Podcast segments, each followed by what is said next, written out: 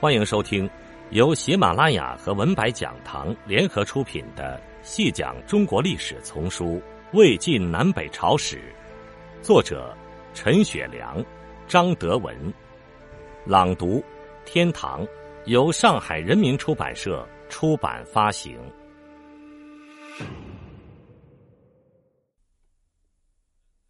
第七集。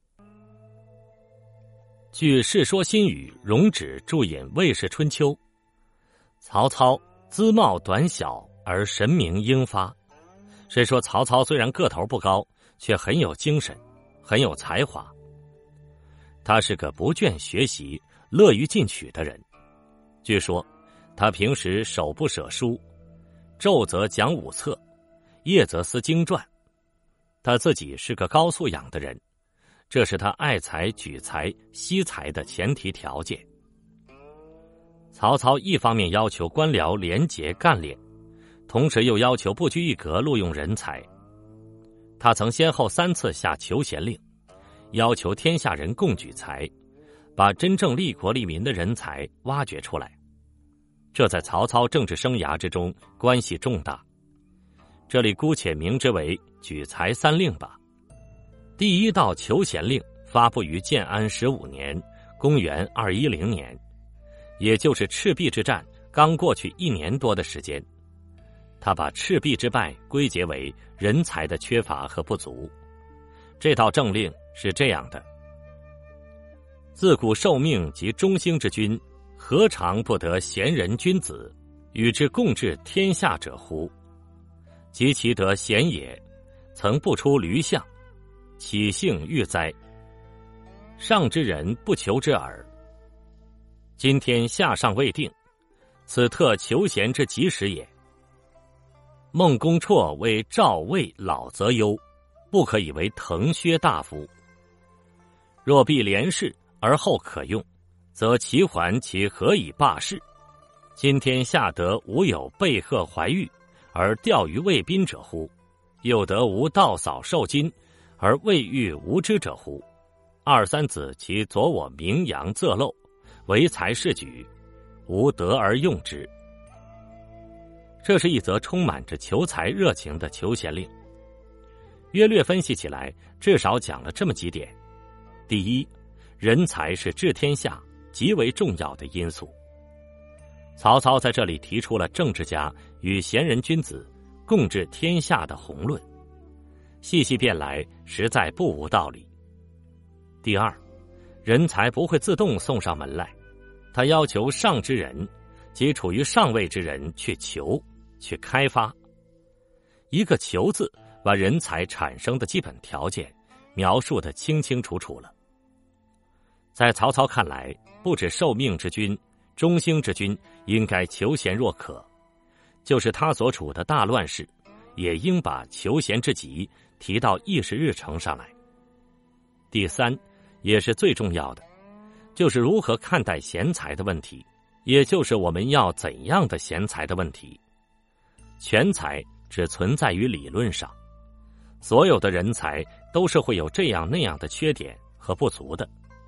只要有一方面的才能，就要用它。其左我名扬仄漏，唯才是举，无德而用之。只要能帮助统治者弘扬光明，捐弃不足的就要用它。唯才是举是曹操人才思想的核心。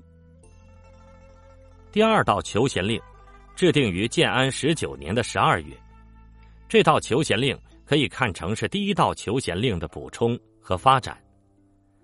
曹操对世人做了具体分析后，提出了“夫于行之事，未必能进取。”进取之事未必能有行这样的论点。从这一论点出发，得出了“事有偏短，庸可废乎”的结论。曹操要求选才的人，不要死抓住人家的偏短处不放，要全面的看待世人。实际上，还是第一个求贤令中强调的“唯才是举”。曹操想得很具体，要求军中的典狱者。在处置世人的偏短时，也要网开一面，不要动不动就对世人开刀。这也可以看成是曹操对广大知识者的十分有力的保护。曹操说这些话时，可能是有很强的针对性的，可惜现在这方面的资料并不多。第三道求贤令发布在建安二十二年（公元二一七年的八月）。这篇令文的宗旨仍然是唯才是举。该文先从历史人物说起。昔伊致富说：“出于贱人，管仲、桓公贼也，皆用之以兴。萧何、曹参献利也，韩信、陈平负侮辱之名，有见孝之耻，足能成就王业，生著千载，吴起贪将，杀妻自尽，散金求官，母死不归。然在魏，秦人不敢东向。”在楚，则三晋不敢南谋。这里列举了八位古代伟人，曹操想告诉人们些什么呢？他想告诉人们，不管出身优劣，不管地位高低，不管名声好坏，不管经历如何，只要有真才实学，我就用他。他说了一句十分极端的话：“或不仁不孝，而有治国用兵之术，其各举所知。”物有所疑，这是魏晋时期的大思想家敢于冲破思想牢笼的表现，可以说是代表了那个时代的正能量。